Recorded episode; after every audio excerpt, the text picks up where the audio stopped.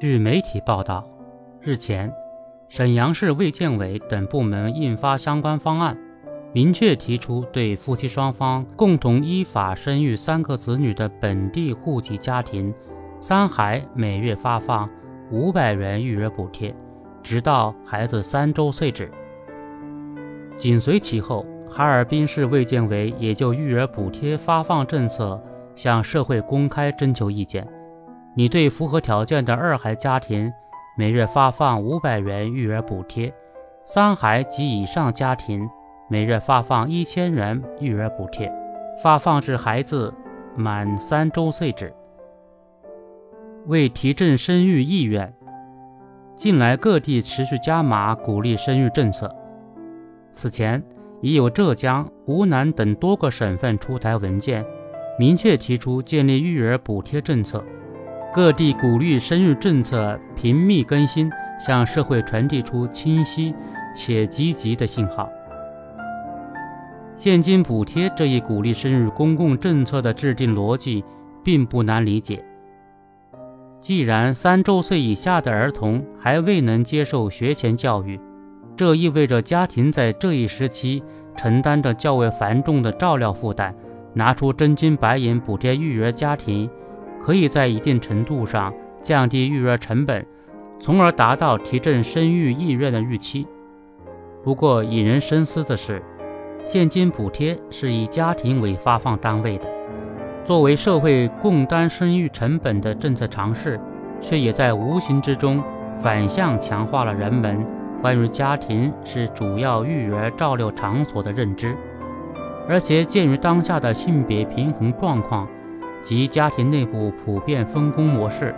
这部分家庭收入的增加带来的更大可能是女性被要求更多承担起照料子女的责任。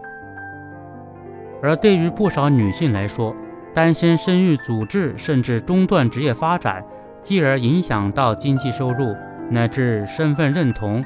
正是她们婚育态度消极的一大原因。必须指出的是。这并非质疑现金补贴政策的有效性，而是说明鼓励生育是一项复杂的系统工程。唯有多因素形成相互强化的协同效应，方能真正对家庭的生育决策产生积极影响。其中，增强托育服务供给应作为优先政策加以实施。